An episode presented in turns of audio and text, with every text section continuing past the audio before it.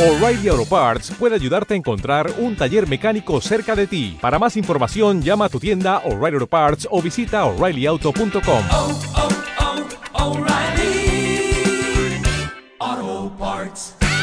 empleado. Ahora vamos a analizarlo, pero cerrando este capítulo en el que me he metido directamente, vamos, sin que nadie me llamara. Yo tengo la sensación cada vez más eh, que el mundo, el mundo tiene que estar en conflicto permanentemente. Guerra de bloques, o sea, tuvimos guerras y nos carmentamos, sigue, sigue habiendo guerras por el mundo. La gente se mata, yo no sé qué, qué afición en matar a la gente.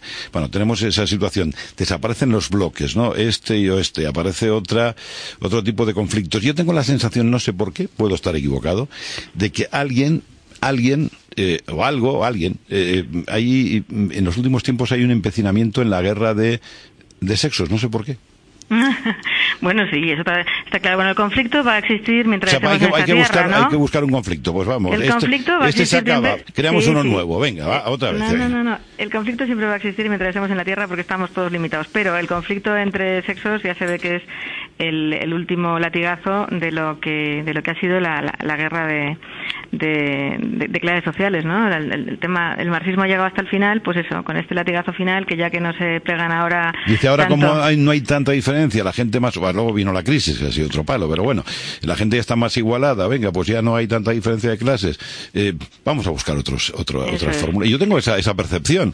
De todos modos, eso viene desde la época de Engels, o sea, hace unos cuantos años ya, ¿eh? desde hace ya más de un siglo, porque empezó diciendo, eso es puro marxismo, diciendo que eh, la maternidad era la esclavitud la mujer, ¿no? Que la maternidad te hace esclava del hombre. Entonces ya empezamos por ahí y esto, bueno, pues ahora le han dado más, Bueno, más y, por, al y tema. por- y por esa regla de tres le podemos dar un enfoque al revés. Puede ser la maternidad, que por tanto hay paternidad, no sé que sea un desarraigado, pues, pues claro que es una responsabilidad también del hombre. Demonio, es común, Claro, es claro. común, ¿no? Pero como naturalmente la madre es la que normalmente pues tiene el bebé nueve meses y luego tiene el posparto y luego da de mamar, en fin, todo esto, al final la- a la que están de verdad discriminando no es a la mujer, es a la mujer madre, ¿eh? en las empresas según los estudios Sí, del IES, que también, llevamos también. muchos años con ello. También es cierto que si empezamos a hacer lo que alguien dice, bueno, igualdad de bajas por maternidad y paternidad, porque así acabaremos con la discriminación, no, no señores, entonces empezaremos con la discriminación de los papás, Claro. ¿eh? frente a los que no tienen hijos o padres dependientes. O sea, eh, bueno, hay que repensar las familias, pero sobre todo hay que repensar la empresa y desde el gobierno apoyarla, la Es- familia. esa es la porque clave. no están apoyando. Esa es la clave, ¿qué, qué, qué se hace, no? Porque dice,